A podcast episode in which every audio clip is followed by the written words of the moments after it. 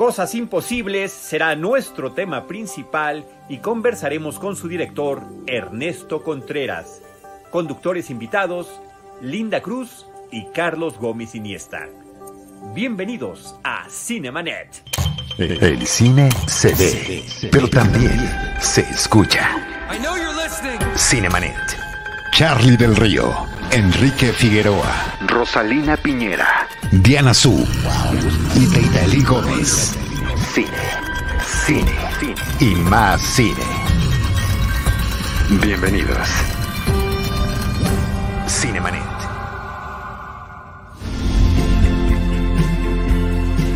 ¿No puedes dormir? Yo tampoco. Tiene que destruir esto. Este palo no vale más que sus años de vida. Además, ya que en Mercado Libre no dan más de dos mil baros. Hay que destruir el amuleto. ¡Más fuerte, doña! ¿La ha probado? Hoy es el día, doña. Ese muchacho no creo que sea buena compañía para usted, Mati. ¿Qué es importante para ti? Me quiero ir, fíjese.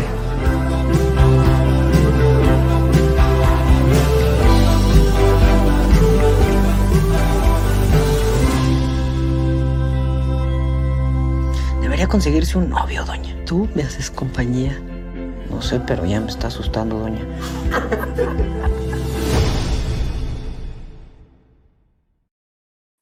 Bienvenidos a Cinemanet, yo soy Charlie del Río, les saludo a nombre de todo nuestro equipo, de nuestro productor Jaime Rosales, y hoy me da muchísimo gusto que me acompañen en la conducción dos queridos amigos y colegas. Linda Cruz, ¿cómo estás? Qué gusto saludarte.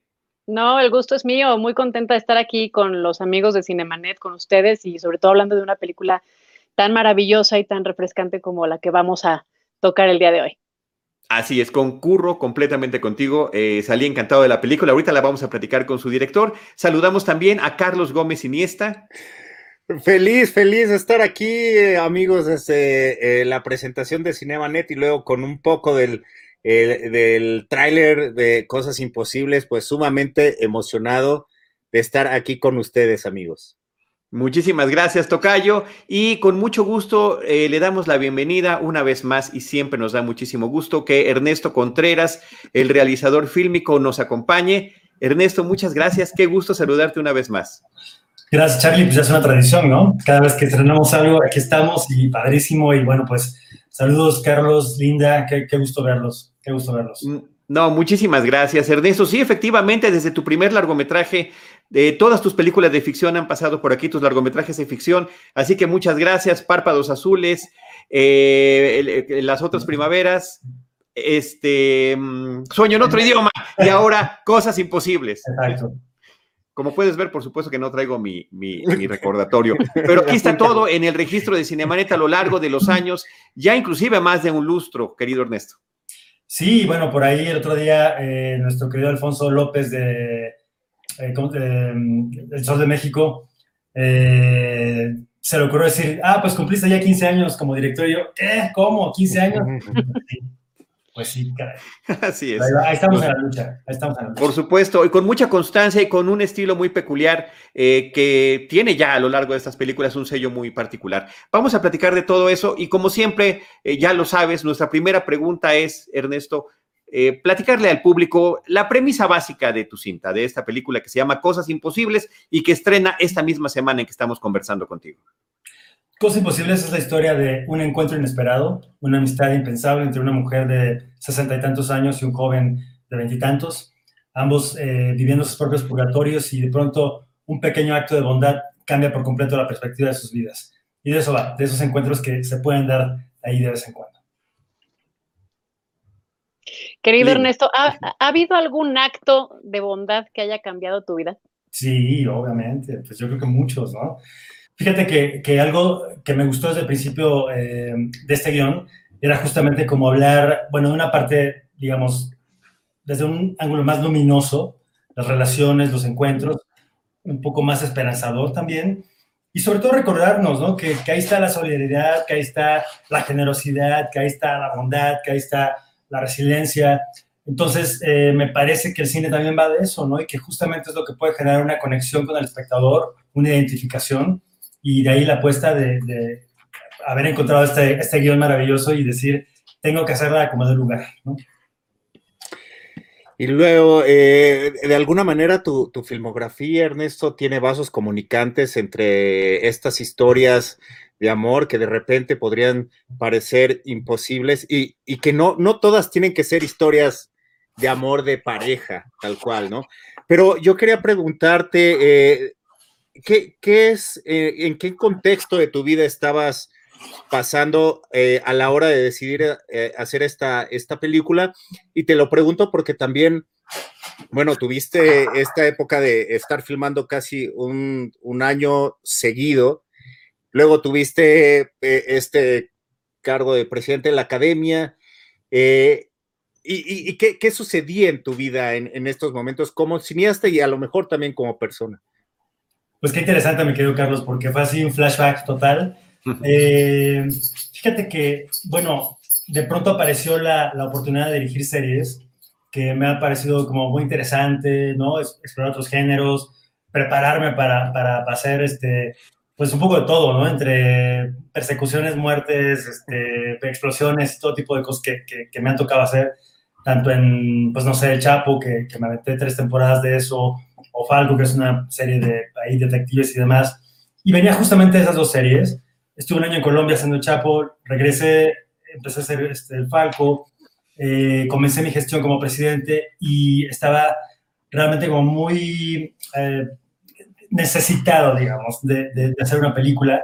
Eh, tenía ya varios proyectos echados a andar y demás, pero bueno, como sabemos, siempre son procesos muy largos, son procesos que nunca se sabe realmente cuándo vamos a comenzar y cuándo vamos a terminar y cuál se adelanta y cuál se atrasa. Y de pronto cuando aparece este guion fantástico, eh, me doy cuenta pues, que es una película pequeña, muy contenida, poquitos personajes, poquitas locaciones, y no, es que esto es lo que, lo que necesito en este momento y necesito eh, hacerla. Más allá de porque quiero filmar, era porque era una historia que quería que estuviera en pantalla, ¿no? Y que se convirtiera realmente en una película. Este guion, les cuento brevemente, eh, bueno, justo como presidente de la academia me invitaban a muchos eventos ahí de, de, del quehacer cinematográfico nacional. Mm. Y en una ocasión me invitan a la premiación de la decimotercera edición del concurso Matilde Landeta para guionistas y adaptadoras. Y cuando el jurado, que estaba conformado por Busi Cortés y Ana Cruz, eh, mencionan los premios, cuando hablan del primer lugar, dicen algo muy bonito que me hace pues mucho eco en cuanto van a las cosas que, que, que, me gusta hacer, contar y demás. Conozco ese mismo día a, a Fanny, la guionista, Fanny Soto, una talentosísima guionista de Guadalajara, muy joven. Eh, me cuenta de qué va la historia, me llama mucho la atención, me dice que no la va a dirigir, que solamente la escribió y que a ver quién se anima.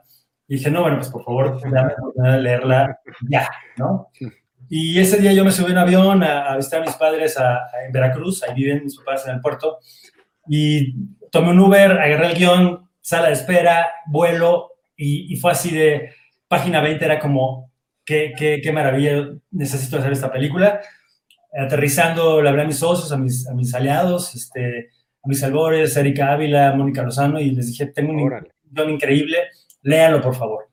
Y entonces, bueno, como que en ese momento decidimos todos juntos eh, arrancarlo, y así fue, ¿no? Entonces, a tu, a tu, pregunta de en qué momento, bueno, pues cuando estás como, sabes, buscando, yo, yo estoy buscando todo el tiempo, ¿no? Todo el tiempo, todo el tiempo, todo el tiempo en periódicos, en revistas, en libros, en un concierto, en una exposición, en la calle, eh, esa, esa, idea, esa, esa, historia que pueda convertirse en la siguiente película.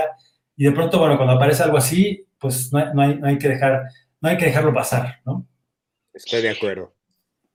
Qué afortunada forma de encontrar esta historia, pero además, y eh, espero a ver si me lo corroboran o no mis compañeros, qué bien encaja con tu filmografía y con el tipo de historias que estás tú contando. Si no eh, viéramos el crédito, podríamos suponer e imaginar que también es otro guion de tu hermano Carlos, de Carlos Contreras, que es el con el que has hecho todas tus eh, otras pe pe películas anteriores, incluyendo cortometrajes, y que por primera vez en un largometraje de ficción no está él, está esta historia que empata muy bien con eso, que trata de relaciones humanas. Ya mencionaste muchas cuestiones sobre solidaridad, empatía también me parece que es uno de los temas principales y que muy curiosamente, Ernesto, eh, también nos viene muy bien en el momento que estamos viviendo. Yo sé que la historia se escribió antes de la pandemia, que filmaste antes de la pandemia, pero al momento en el que la recibimos como espectadores y de que de alguna manera también hay una suerte de encierro eh, por parte de uno de los personajes de la película, siento que nos identificamos mucho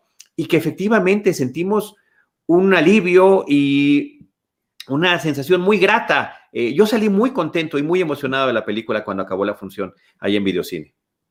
Sí, fíjate, bueno, ha sido una coincidencia, me parece, bueno, que, que em, ¿cómo, decirlo? Cuando filmamos en 2019, no tenemos idea de lo que iba a pasar, obviamente. Después, bueno, la idea era estrenar en 2020, que por supuesto no, no cuando sucedió.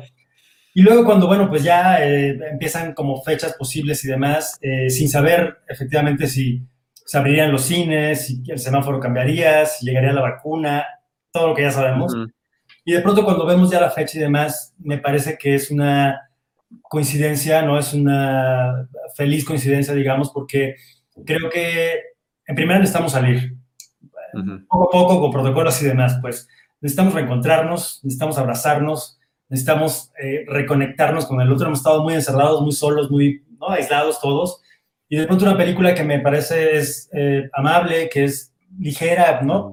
O la forma quizá como está contada es, es muy mm, accesible, pues, ¿no? Entonces creo que, eh, nada, mi, experiencia con la gente que la ha visto ha sido como, pues muy bonita, ¿no? Muy emocionante, de, de, reírse, pero también de, de pronto de conmoverse y de pronto como de salir pues muy entusiasmados, ¿no? Y con, con, con ganas, pues, de, de, hacer cosas o de ver más cosas, ¿no? Entonces, eh, nada, creo que es un buen momento para que la película llegue a las salas y que volvamos a vivir ese ritual cinematográfico colectivo, ¿no? Que tanto extrañamos.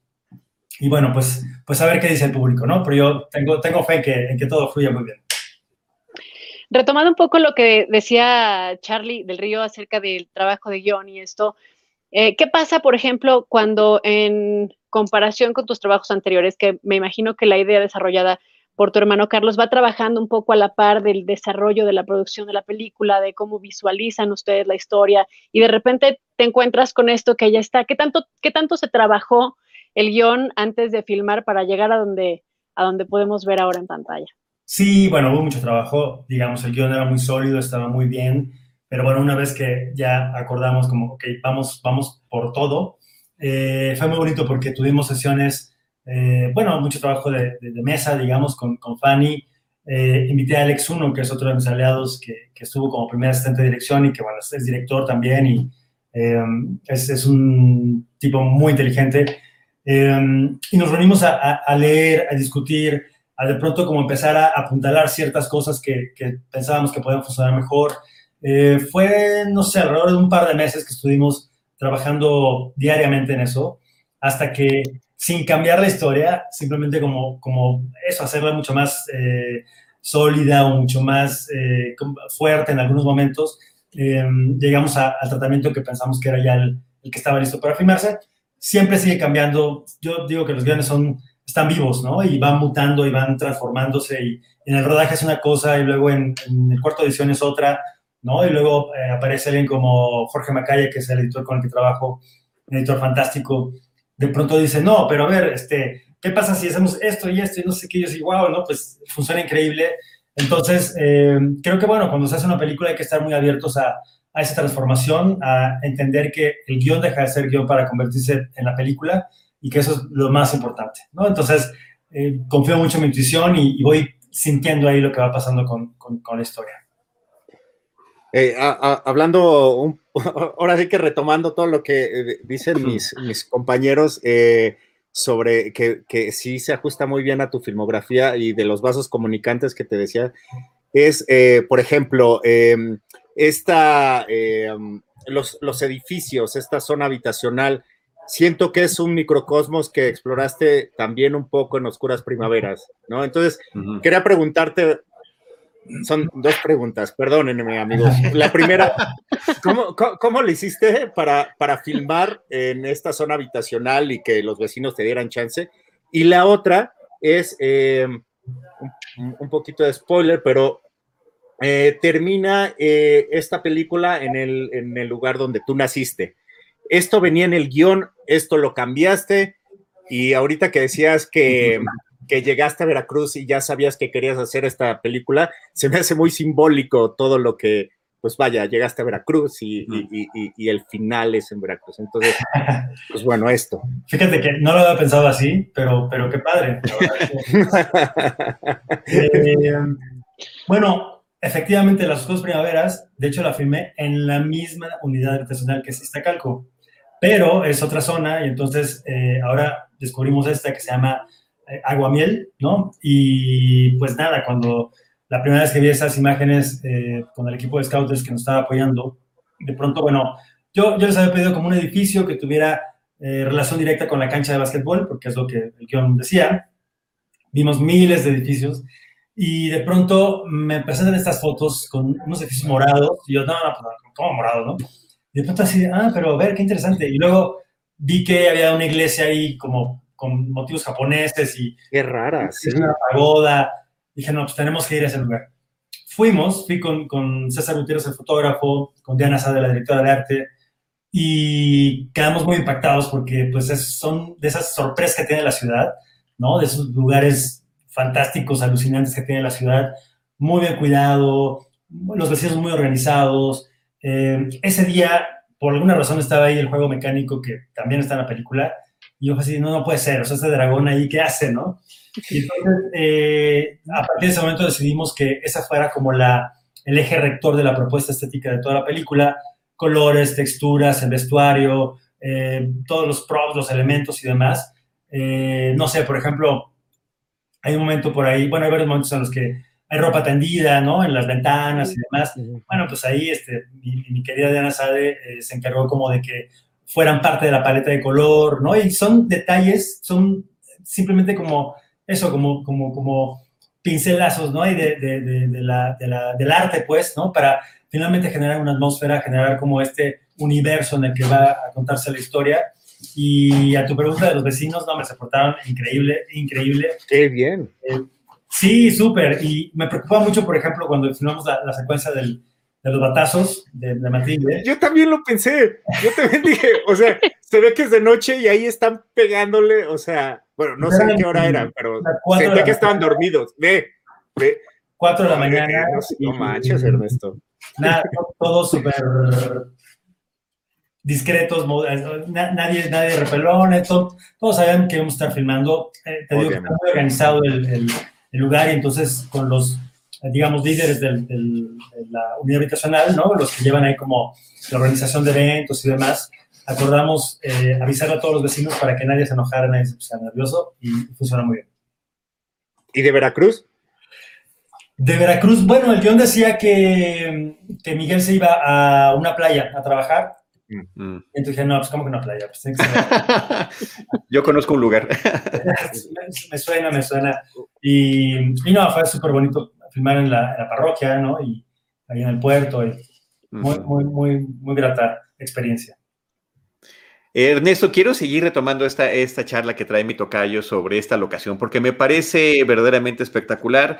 Eh, yo no sé si se vaya a notar aquí en el teléfono, pero yo desde que salí del, del, cine, que fue apenas la semana pasada, lo busqué en Google Maps para, para poder ir. No he ido, pero tengo el pendiente de ir. No me queda tampoco tan lejos, pero me dan muchísimas ganas de visitar esta locación porque se convierte también en una suerte de personaje de la película, eh, donde, donde toda la historia la principal historia trasciende. La Ciudad de México también, me, gusta mucho descubrir la Ciudad de México a través de tu mirada, porque no es Polanco, no es la Condesa, no es el centro, es, estás en, otro tipo de colonias. No sé si también eh, que sea Iztacalco en más de una ocasión sea eh, casualidad o no, y no sé si es Iztacalco también en Párpados Azules. ¿Te acuerdas de este parque que está entre los condominios y esta, este bulevar Puerto Aéreo? Eh, en este parque donde se veían los personajes principales. Eh, son, son espacios muy especiales que nos estás compartiendo y que terminan significando mucho. Encontré una unidad habitacional como esta, me parece que debe haber sido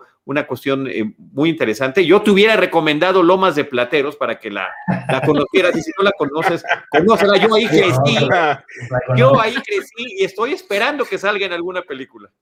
Bueno, salió en, salió en, ¿cómo se llama la de Rafael Montero? Este, Corazones Rotos, ¿no? ah, entonces no, le, fíjate que no, la voy a ver, la voy a ver. Ah, cierto. Qué padre. Sí, eh, padre. Muy bien. a mí lo, que me encanta es que, bueno, eh, es, como, es un proyecto arquitectónico, me parece que de los años 70, donde había como toda una cuestión de, eh, sí, multifamiliares, muy funcionales, con un diseño que originalmente hubo unos lagos ahí impresionantes y parques y zonas verdes y demás.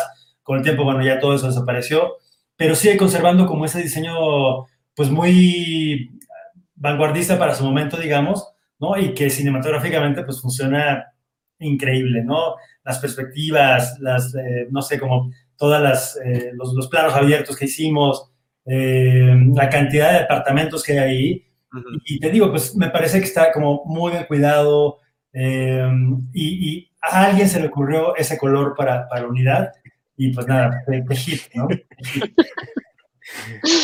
Ahora, eh, ¿qué, pasa cuando tú, bueno, filmas esto, toda esta película es prepandemia y de repente pues nos agarra a todos el, la ola, ¿no? Y, y, ¿qué pasa? Hay varias películas que sufrieron la misma suerte, ¿no? De, de, de verse Em, con la posibilidad de estrenar en un año en el cual pues queda todo suspendido y algunas se van directamente a plataformas digitales y me encanta que tú hayas decidido estrenar justo eh, esta película en este momento, pero ¿qué tanto pasó en ese periodo?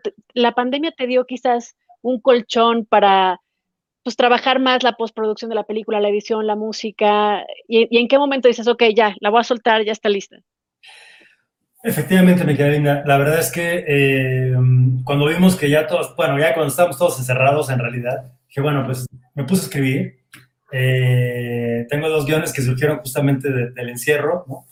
Eh, pero también a trabajar la postproducción. Entonces, lo que fue muy bonito es que, por ejemplo, toda la parte musical, todo el score, tuvimos como el chance, el tiempo, como realmente decir, por aquí, por allá, probemos, ¿no? Busquemos. Andrés Sánchez y Bus Reyes, que son los, músicos, hicieron un trabajo ah, maravilloso, fantástico. Em, y, creo que de alguna forma ese tiempo, evidentemente, nos dio esa oportunidad, ¿no? Como a llegar al punto que queríamos llegar. Em, también, bueno, casi no se nota, pero hay algunos efectillos visuales por ahí que también hubo chance como de darle vueltas y, ¿no? y, que, y que quedaran lo mejor posible. Entonces, pero sí, era como muy, me gustaba muchísimo como de pronto pensar que no llegar a, cines, ¿no? Que podía pasar directamente a una plataforma o algún canal de televisión, porque en ese momento era el panorama, ¿no? Y afortunadamente, y bueno, estoy muy agradecido con, con Videocine, que cuando la vio eh, ya casi terminada, fue inmediato que dijeron, la queremos distribuir, ¿no? Y entonces fue así como, ok, bueno, venga, ¿no? Padrísimo. Y ahora, bueno, pues este, mañana sale con 400 copias en todo el país lo cual para mí es un, récord porque mis películas anteriores han sido... pero, bueno, está muy, está muy padre y, y, nada, yo creo que, vamos, que es una película que puede conectar con mucha banda, ¿no? Que puede conectar con mucha gente. Oye, ¿y por qué no, no diste un espacio, como vienen ya festivales de cine que, que, ya están confirmados y demás, para tener este paso por festivales? Porque ha sido también un camino natural en tu trabajo.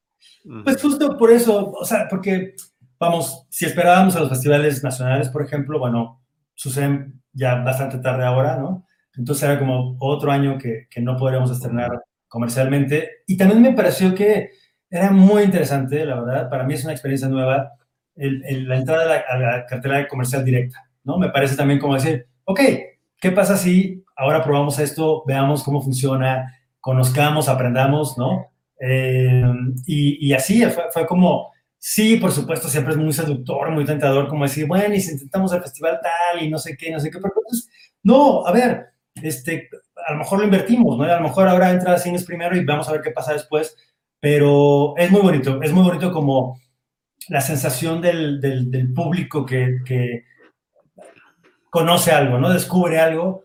Eh, esta película, a diferencia de las anteriores, pues no había hecho un ruido previo como en el Festival Perenganito o el Premio Sutanito, esta llega así, ¿no? Y como seguramente a ustedes les pasó, que no saben absolutamente nada de la película y fue como, ah, vamos a enterarnos de qué va este, este cuento, ¿no?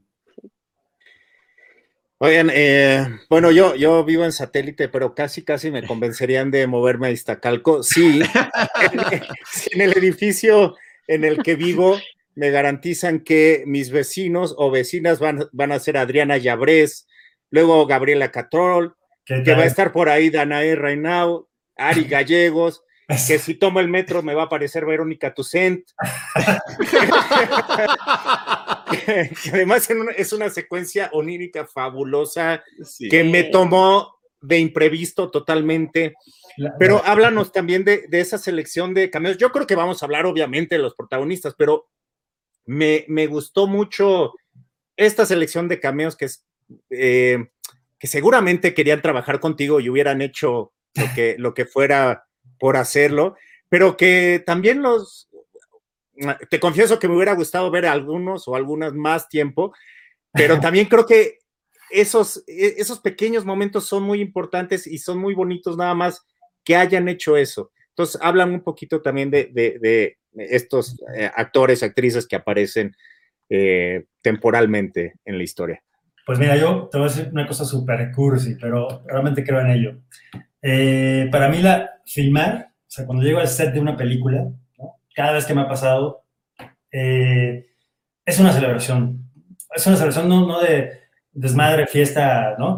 Es, es, una celebración porque finalmente hay, se deben conjuntar un montón de cosas, ¿no? Y es como una fiesta a la que eh, invito a mis, a mis amigos queridos, ¿no? Y así, ven a comer pastel conmigo eh, y entonces, como que me encanta que cada personaje eh, esté como tan pensado, tan, eh, sí, como visualizado también, ¿no? Y como decir, estoy leyendo el guion y ya sé que va a ser Benny porque ya está, ya hicimos el casting, no sé qué. Y entonces Gaby Cartol estaría increíble. Vamos vamos a hablar a Gaby, ¿no? ¿Querrá? ¿Podrá? ¿Tendrá tiempo? ¿Y qué tal que entonces la mujer que está cantando es Verónica Entonces, y que policía del súper es Armando Casas. Entonces, es como, claro. vamos, ahí se va, se va como armando rompecabezas. Bueno, Linda ha estado conmigo, ¿no? También ahí jugando de pronto en la ficción. Y, es eso, como, como también un retrato a familia, pues, ¿no? Eh, en la parroquia, ahí cuando eh, Miguel anda sirviendo cafés y demás, mis papás están ahí en esa mesa, ¿no? Mis papás entonces, es como, nada, es, es, muy especial, Carlos. La verdad es que es valiosísimo. Las series también, pero es otro boleto, es otro canal y, y, siento que las películas quedan ahí para siempre, ¿no? Entonces, me encanta poder eh, contar con la complicidad de un, este, eh, ¿cómo se llama? El, plomero Adrián Vázquez, por ejemplo, ¿no? Que, ah, también. Hay, el plomero ahí, o Tete Espinosa, fantástica, que es la cajera, ¿no? Honora Huerta, que es la, otra chica demostradora del súper, ¿no? Entonces, eh, pues eso, la verdad es que me encanta esa parte del proceso y, trato como de que todo sea lo más cuidado posible, ¿no?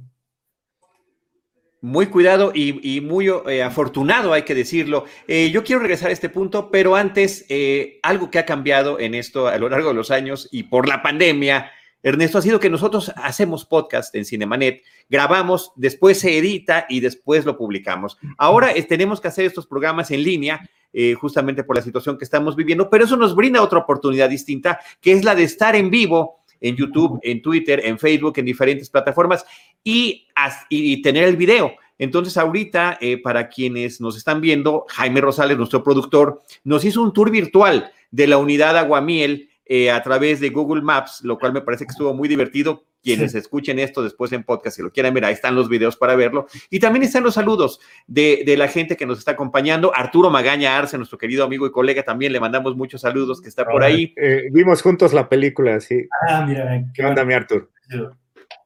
Erika Speitia dice, al igual que cuando vi Sueño en otro idioma, puedo decir que con Cosas Imposibles he visto mi película mexicana favorita de mm. este año. Eh, pues, también nuestra amiga y colega Lix Olivier, Ligia Olivier, dice, yo también tenía la inquietud de conocer la locación.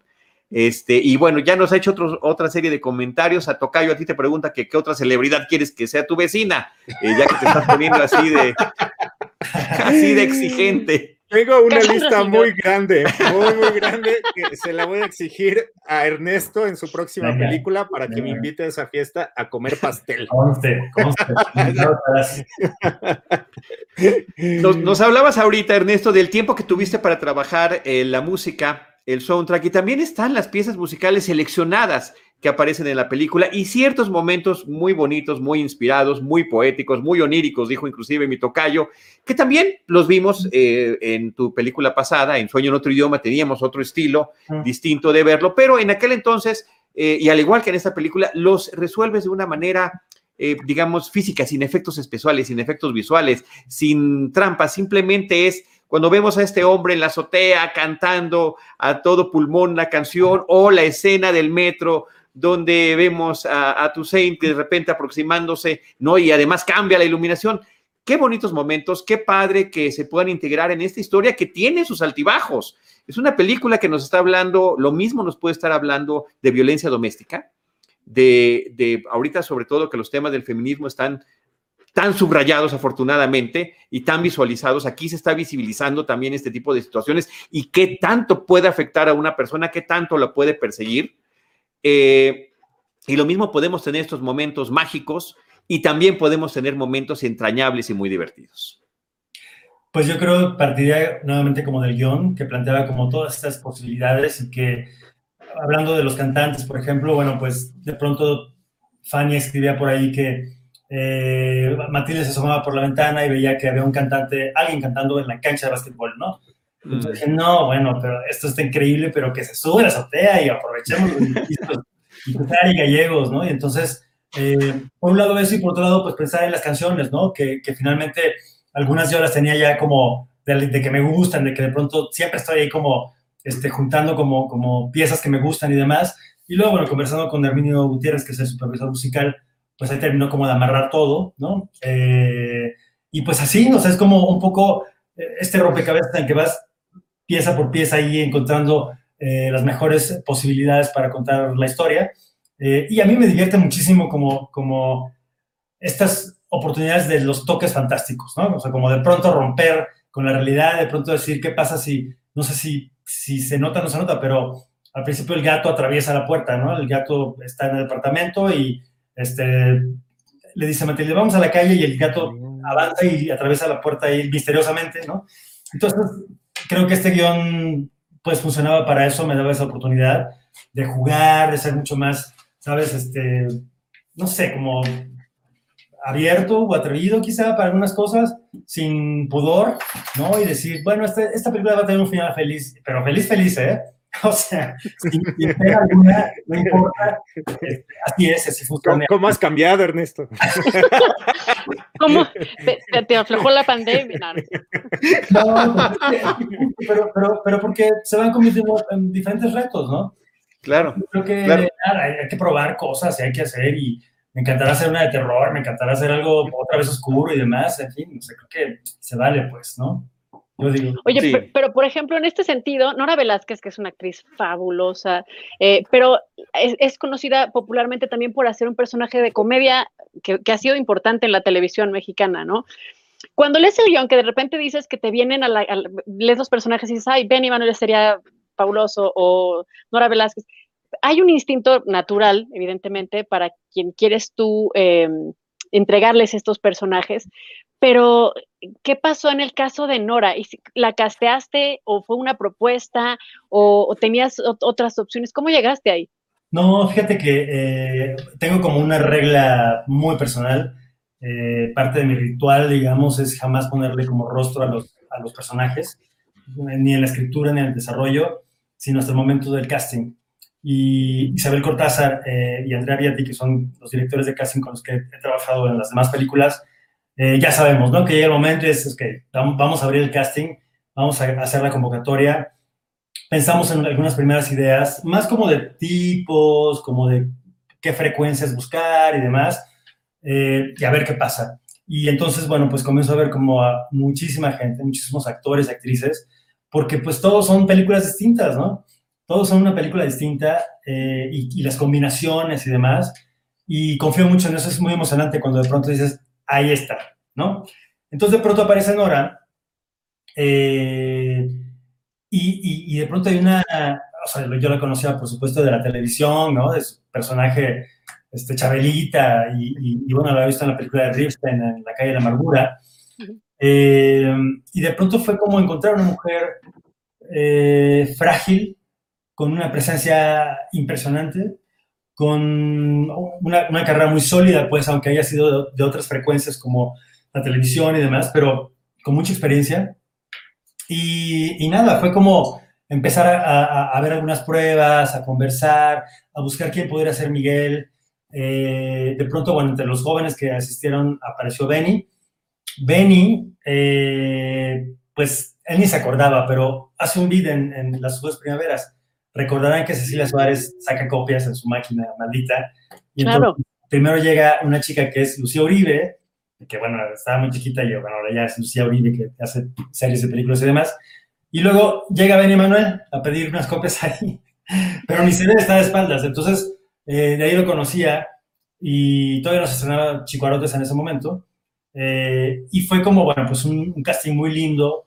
Y después, bueno, verlos juntos fue como, ahí están, ahí están, ahí están. Y luego, bueno, este, encontrar a Porfirio fue complicadísimo porque nomás no aparecía. No aparecía, no aparecía, no aparecía, no aparecía y como presidente de la academia tengo un, una invitación a ver eh, Canoa del maestro Casals en el Teatro de la Ciudad. Este, le hicieron un homenaje al maestro y viendo Canoa, de pronto digo, estos actores fantásticos, ¿qué, qué pasó con ellos, no? Y, y, veo a Salvador con este rostro tan, tan único, ¿no? Y pues veo que se dedicó a dirigir teatro, a dirigir televisión, y digo, pues, ¿por qué no le hablamos? ¿Por qué no le hablamos y le invitamos, no? Y no quería, no quería, no quería, no quería, no quería. Y lo convencimos, tenía 30 años de no actuar, así que fue un, fue, creo que fue un buen regreso para, para, para el maestro García. Sí. Wow. Ahorita que decías, no aparecía, no aparecía, como que es también muy simbólico porque pues, no, no, aparece realmente. ¿no? Es, los que vieron la película entenderán mi, mi, mi chiste, ¿no? pero, pero justamente tocando ese tema, y creo que es un tema muy, muy importante, Ernesto, y me gustaría que habláramos de eso, es eh, eh, sobre la sanidad mental. Eh, que, además es un tema que también se tocó mucho en la pandemia, ¿no? Y que es una de las cosas que decía mi tocayo, eh, le dan otro, otro simbolismo a la, a, la, a la, película, pero creo que a la hora de tocar esos temas no se puede hacer de una manera superflua o sin, sin investigar. Entonces, eh, ¿tú te metiste de alguna forma a estudiar eso o, prácticamente dejaste que el guion te llevara eh, pues para hacer estas apariciones de Salvador? Sí, bueno, en, en, bueno, aquí Pascual está un poco inquieto, pero no importa. el guion planteaba, obviamente, como esta relación, ¿no? De, a, a pesar de haber fallecido, pues el, el, marido está ahí todo el tiempo eh, maltratando a esta mujer. Eh, tengo que decir también que estos personajes eh, existen y son conocidos de, de, de, Fanny y por eso son tan humanos y tan reales, ¿no? Son realmente como un retrato ahí de, de, gente que existe, que anda por ahí, ¿no? Entonces, bueno, sí, eh, en algún momento estudiamos qué tanto debíamos llevarlo como a la esquizofrenia o no. Eh, y pues sí, estudiamos, consultamos, investigamos para ver hasta dónde podía funcionar mejor y qué convenía más para la historia. Eh, y así fue. Y, por supuesto, eh, Nora pues también se echó ahí un clavado para, para entender, ¿no? Sobre todo, qué es lo que pasa con quien puede parecer algo así y que, como bien decías, Carlos, creo que pues todos nos volvimos un poco locos en, en, en durante el encierro y demás, entonces también creo que eso es algo ahí que, que, pues de alguna forma hay una identificación, ¿no? Puedes entender el aislamiento, puedes entender el encierro, puedes entender de pronto el temor a salir, a relacionarte con los demás. Entonces, bueno, sí fueron como varios factores ahí que, que coincidieron para, para, pues para el cuento. Eh, decíamos que tus películas eh, tienen todas estas, eh, dijo mi tocayo el, el, término vasos comunicantes, vamos a seguir utilizando ese término, y tiene que ver con las relaciones entre sus personales, entre sus personajes, las relaciones interpersonales. Y de repente parece que son entre uno o dos o tres personajes, ¿no? En el caso de las oscuras primaveras, uno siempre dice, ah, sí, es el triángulo amoroso, pero no, ahí es el niño también.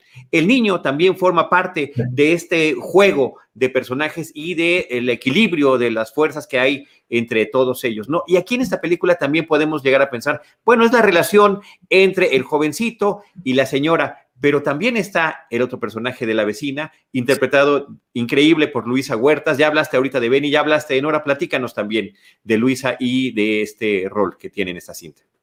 Sí, bueno, a la primera parte de tu pregunta, mi querido Charlie, eh, a mí lo que más me interesa es contar, hablar de las relaciones humanas, ¿no? De cómo nos relacionamos, eh, más allá de la cuestión amorosa, tiene que ver con ese contacto y con la necesidad de de pronto entender cómo, cómo, cómo está con el otro. Eh, decías las cosas primaveras, ¿no? Que es un matrimonio, pero también es una relación madre-hijo. Eh, y entonces, bueno, eso es como lo que más me interesa en un guion, lo que más me interesa en una historia. Y como espectador también, ¿no? Me gusta eso de las películas. De Luisa, de mi querida Luisa, pues, ¿qué te digo? Pues yo, yo digo que es mi madrina porque, eh, bueno, larga historia, pero cuando trabajé en televisión hace muchos años en Televisa, antes de entrar al CUEC, eh, porque también tuve ese pasado televisivo. eh, y asistía a Miguel Córcega, que, que, pues era un actor, director, ¿no? Súper experimentado y demás, y Luisa era pareja de Miguel. Entonces, en algún momento, eh, bueno, le conté mi inquietud de presentarme al CUEC, hacer el examen de admisión y demás. Entonces ella como que siempre me dijo, ah, mira, léete esto, no sé qué, no sé qué, y entonces me, me, me orientó de alguna forma. Estoy hablando hace muchos años. Y luego, bueno, en Párpados Azules, eh, pues hace este personaje que es la, la, la, casera que está vendiendo el departamento que Víctor Mina quiere comprar y demás. Entonces yo tenía como pendiente eh, volver a invitar, volver a, a, coincidir en algo. Y cuando leí, bueno, les voy a contar algo que no le contaba a nadie. Venga. Súper. Súper exclusiva. Pues resulta sí. que no era un, una veterinaria, sino un veterinario, el personaje. Ok. Entonces, eh, pues era un caballero ahí que eh, era el vecino y era el veterinario y demás. Y había algo ahí que estaba muy lindo y todo, pero había algo ahí que me faltaba. Eh, lo sentía demasiado, me daba miedo que fuera un poco como, eh, yo me acordaba de Doña Florinda y este, el profesor Girafal. Hace usted no, el café, ¿no? Y, este, cierto, cierto. Ay, no, no, había algo ahí que ¿Qué no. imagen nos acabas de poner, Ernesto? Sí. ¿Qué imagen? Una tacita de azúcar. Exactamente. Entonces, eh, de pronto, pues nada, de pronto fue, ¿y si es mujer? Uh -huh. y, y, fue como, o sea, le di una vuelta por completo a toda la historia. Sí. Tomó sí. otro sentido y dije, pues, tiene que ser Luisa. Tiene que ser Luisa como, a como de lugar, ¿no? Entonces, eh, pero bueno, de eso va justamente, ¿no? Como el, el, proceso creativo, ese trance que es, ¿no? Como preparar una película, hacerla y demás, y, y, tener como la libertad creativa total, ¿no? Porque ahí sí nadie puede decir absolutamente nada, me refiero, eh, lo platiqué con, con Fanny, la guionista, con los productores y demás, a todos les encantó la idea, y la verdad es que me encanta lo que hizo Luisa, y es Eugenia, sí. y un personaje tan sutil que quisiera, ¿no? De alguna forma decirle, oye, aquí estoy, este, ¿por qué no? Y, y respeta también, ¿no? Y dice, bueno, no, no hay uh -huh, recibo, entonces nos quedamos ahí, pero ahí está solidaridad entre mujeres y demás, entonces, eh, pues nada, es esas cosas que, esas casi epifanías, ¿sabes? Que, que, que de pronto es como, ¡Ah! ¿qué pasa que hacemos esto, no? No, no pero, le da otra dimensión, le da otra dimensión, sí, Tocayo. Sí, no, lo, lo que iba a decir es que justamente da otra dimensión porque además es un reflejo del personaje de, de Benny, este, de Benny Manuel, ¿no? O sea, de alguna manera están viviendo situaciones similares, que eso no hubiera sucedido si hubiera sido este, el profesor Girafales. bueno, no le cuenten a nadie eso. No, no, no, de hecho, no hay, no hay nadie viéndonos. Este, Ernesto. Oye, Ernesto, de, toda la experiencia que tienes ya también eh, haciendo series, como bien mencionabas hace un ratito, como El Chapo, como Falco, trabajando pues en, otro tipo, en otro territorio, con, con, otros presupuestos, con otra infraestructura. ¿Qué crees que te ha dado todo eso ahora eh, como director, eh, de aquí para adelante tú? ¿Qué nos puedes comentar? Mm, creo que, bueno, obviamente la, experiencia es, es eh, muchísima, ¿no? El, el, tener que filmar tanto todos los días, páginas y páginas y, y, y, resolver y resolver y resolver y como que, bueno, pues, no sé, en el Chapo siempre bromeo, pero, pero imagínate, fueron tres temporadas eh, en donde ya al final decía, bueno, ¿y cómo lo matamos ahora, no? ¿Cómo matamos? ¿Qué le hacemos? Lo colgamos, lo cortamos la cabeza, le... porque era una cantidad de personajes y situaciones todos los días, todos los días, todos los días, todos los días. Entonces, pues, ¿qué pasa? Que regreso al set cinematográfico y es como de, ¿cómo? ¿Vamos a hacer tres escenas nada más? tengo todo el día para hacer tres secuencias nada más, ¿no? Entonces, muy rico porque se vuelve a sentir ese, esa posibilidad de explorar, esa posibilidad de construir, esa posibilidad de decir, a ver, corte, muy bien, probemos por acá. Ahora, ¿qué pasa si en lugar de tal cosa dices tal cosa? ¿O qué pasa si eh, tal palabra te lleva al recuerdo perenganito? Entonces, pues nada, es el tiempo, ¿no? Es el tiempo. Todo es dinero, absolutamente todo, pero me parece que el hecho de tener mm, cinco o seis semanas para hacer una película que va a durar 100 minutos, pues nada, es la gloria, ¿no? Es un enorme privilegio para poder ir bordando la, la, la, historia con los actores, con el equipo, que el fotógrafo diga, sí, pero en 15 minutos el sol va a estar en no sé dónde, aguantemos, vamos a esperar, ¿no? Mm. En las series es imposible, en las series, pues no, hay que, hay que terminar y hay que avanzar muy rápido. Yo, yo, siento que ya se nos va a acabar el tiempo. Eh, bueno, más o menos me dijo así mi tocayo, pero yo, yo, quería preguntarte ahora una cosa un poquito fuera de la película. Em, cuéntame un poco cuál fue como el, el, pitching de la campaña para, eh, para invitar a la gente a ver esta película, porque estamos viendo también el mismo póster es un, un póster que te hace sonreír. Lo ves y dices, yo quiero estar ahí, yo quiero ser parte de esa historia. Eh, el cine minuto, por ejemplo, es, es algo muy, muy hacia la comedia, aprovechando también la vena cómica de los dos protagonistas. Entonces, cuéntame un poquito de eso y eh, eh, sí, ¿por qué, ¿por qué decides irte por este lado y por mostrar esta, esta luz que tiene la, la, pues sí, la, película? Sí, fíjate que, bueno, también de experiencias nuevas, ¿no? Finalmente fue mucha comunicación con la distribuidora eh, pasamos por muchos caminos, algunos que hacían más énfasis en, eh, la, marihuana, por ejemplo, o algunos que hacían más énfasis en las soledades. Y de pronto, eh, Carlos Fernández, que es el diseñador de, este póster y el de Sueño otro idioma, hace esta. Es una composición en realidad de una foto que tomó Carlos Omonte durante el rodaje. Carlos Omonte, el maestrazo fotógrafo, eh, y de pronto junta a los personajes y pues nada, hay ahí eso que, como bien dices, Carlos, eh, queríamos que contagiara, ¿no? Y como que es una carcajada, es una carcajada franca, no posada, no una sonrisa colgate, es así nos reímos, pues, ¿no? Y ahí están los dientotes, y ahí está la lengua, y así nos reímos y es, es una gesticulación, pues, es una expresión, ¿no? Entonces, eh, pues nada, todos coincidimos en que esa era la esencia de la, de la película, eh, sobre todo la química que hay entre los dos actores, los dos personajes. Eh, y luego, bueno, pues el trailer y todo esto, pues se fue más o menos a la misma frecuencia. El tag siempre fue lo de hay encuentros que te cambian la vida, que me parecía como, pues muy sencillo, muy directo y que podía como eh, llamar la atención. Y así fue. Les puedo confesar otra cosa, si quieren. Claro. venga, venga. Pero mira, la verdad, la verdad, la verdad es que el póster original, em, ¿dónde lo tengo? No sé si se va a ver, pero aquí en mi teléfono. Bueno, ahí está, ¿no? Bueno, más o menos se ve. Y entonces, sí, Voy, a, voy, a, ampliar porque realmente lo que pasaba aquí era esto. Ah, ok. Mira. Es un elemento fundamental para tomar, para decidir si se queda o no en el póster. Claro.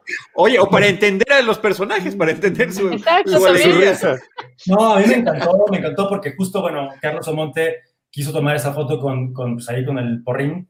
Em, y entonces cuando el diseñador propone esto, digo, ah, está increíble y no sé qué, pero obviamente pues es como Sí, sí, sí, sí, pero no. A ver, ¿qué se riendo? No, me pareció bien, o sea, creo que... Es arriesgado, ¿no? Sí, sí.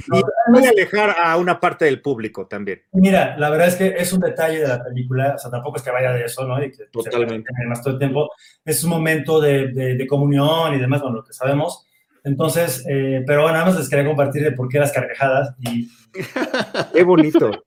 gran detalle, gran, gran, gran detalle. Sí. Sí se ve muy espontánea esa carcajada. ya lo entendemos mejor y cada que lo veamos lo vamos a ver de una forma distinta. Eso está bien, eso está bien. Oye, Ernesto, em, personajes de la tercera edad. los estás manejando en Sueño en otro idioma, también lo estás haciendo aquí, personajes protagónicos, personajes eh, eh, donde la historia gira alrededor de ellos. Me parece que es muy interesante que podamos eh, tener esta visibilidad sobre ellos también.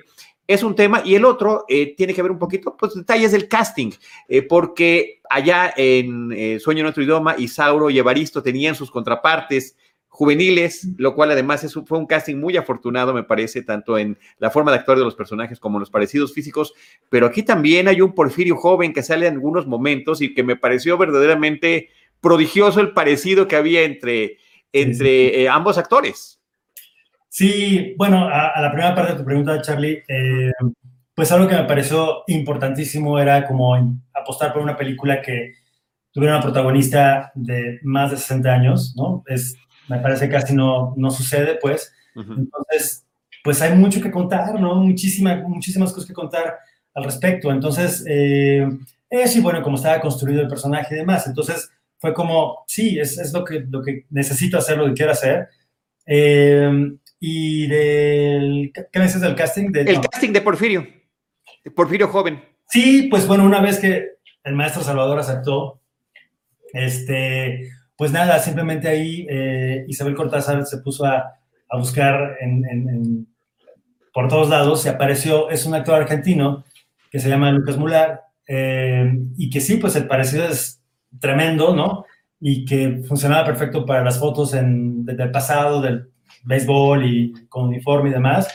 Y luego esos flashbacks que la verdad es que surgieron mucho en, durante el rodaje, ¿no? Durante el rodaje fue como, deberíamos tener un momento así, tal, tal, tal, probemos, invitamos a mi querida Adriana Llaves a, hacer ese momento de desaparición y, así fue, ¿no? Entonces, creo que, pues nada, siempre es como muy bonito ir encontrando esas piezas, a esos eh, actores, ¿no? Esos aliados que van a estar en la película, quien aparezca en la pantalla debe tener un porqué, ¿no? Entonces, eh, eso pasó con, Porfirio Joven y Porfirio el otro.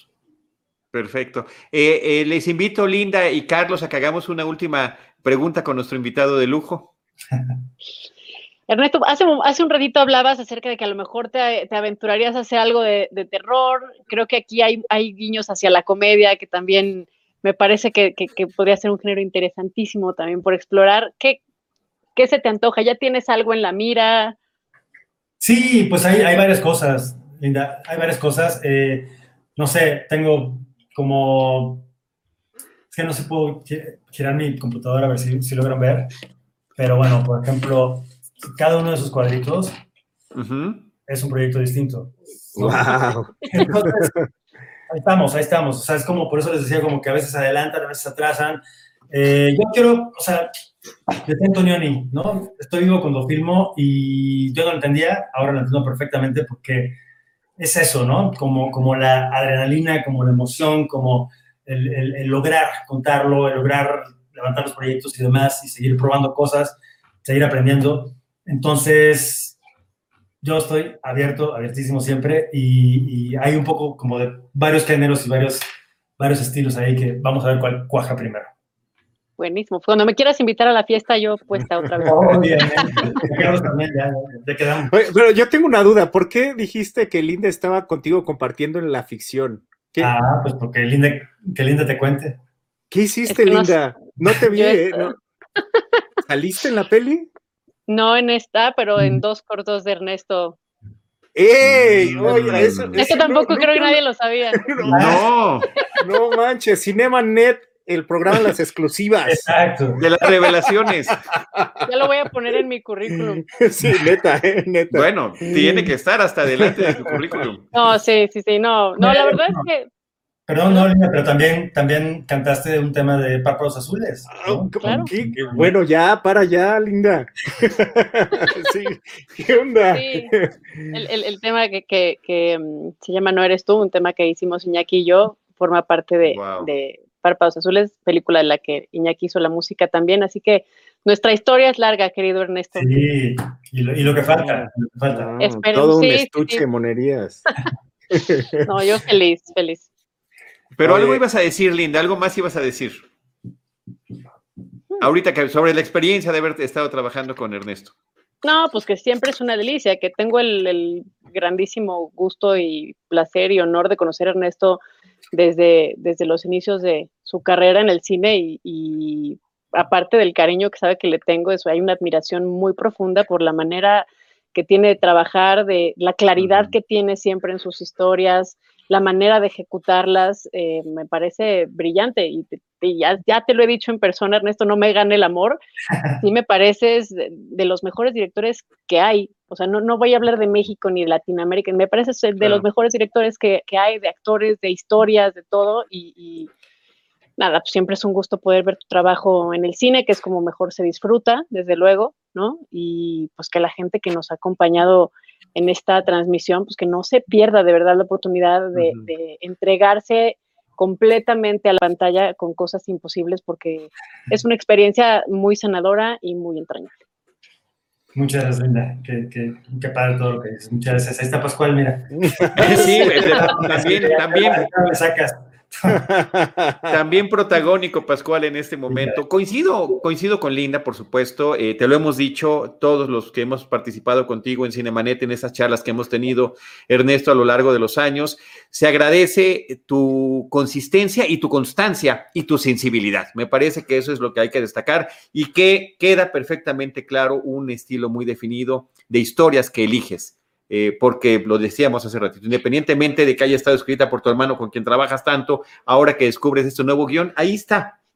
Ahí está un estilo muy, muy peculiar de poder contarnos eh, eh, tramas, historias, anécdotas y que se vuelven entrañables. Ya lo dije, dijimos nosotros también algunos de los comentarios de compañeros y colegas que han visto las películas, así que enhorabuena por este nuevo proyecto, enhorabuena por el estreno, mucha suerte. Yo me acuerdo que Las Oscuras Primaveras sí salió también con muchas copias, no tantas como esta, tal vez la mitad, no recuerdo, pero sí va a ser un estreno. No, mira, este Párpados Azules salió como con 30. No párpados, ah, bueno, ok, sí, vamos, vamos en orden. Salió como con 80, me parece. Ok. Eh, eh, Café siendo Café Tacudo, salió con 120 y Sueño de idioma salió como con 100. Entonces, por eso digo que ahora hay 400, bueno, es así de, ok, wow. formidable, formidable, padrísimo, muchas felicidades. Tocayo.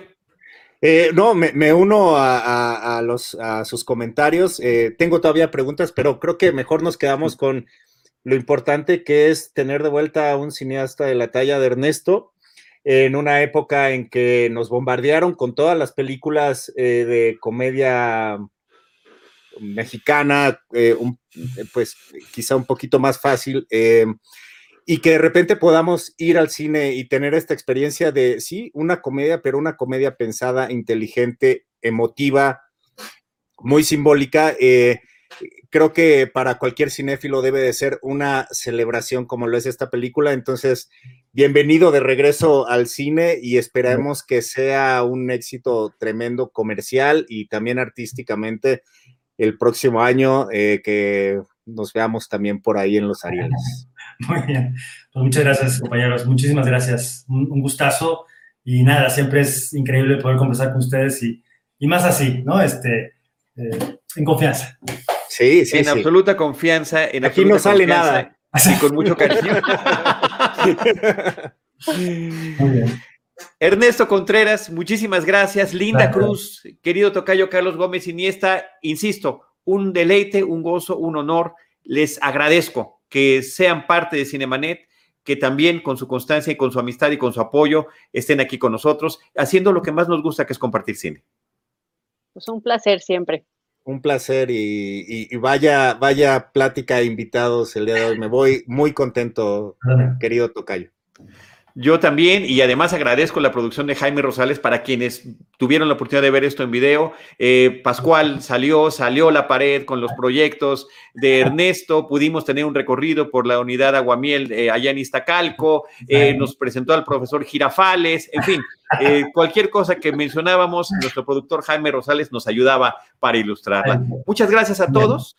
Eh, agradezco y saludo a todo el equipo Cinemanet, eh, Enrique Figueroa Naya, que también estuvo involucrado en poder hacer el enlace para que estuviera eh, a través de Beto Cohen y de Claudia la presencia de aquí de Ernesto con nosotros, a Mónica Romero y a nuestro equipo Cinemanet, Enrique Figueroa, Diana Sude y Dalí Gómez, Rosalina Piñera. No me pudieron acompañar, pero aquí están Linda Cruz y Carlos, a quien agradezco. Me despido y les recuerdo que en Cinemanet nos, nos veremos en nuestro próximo episodio con cine, cine y más cine.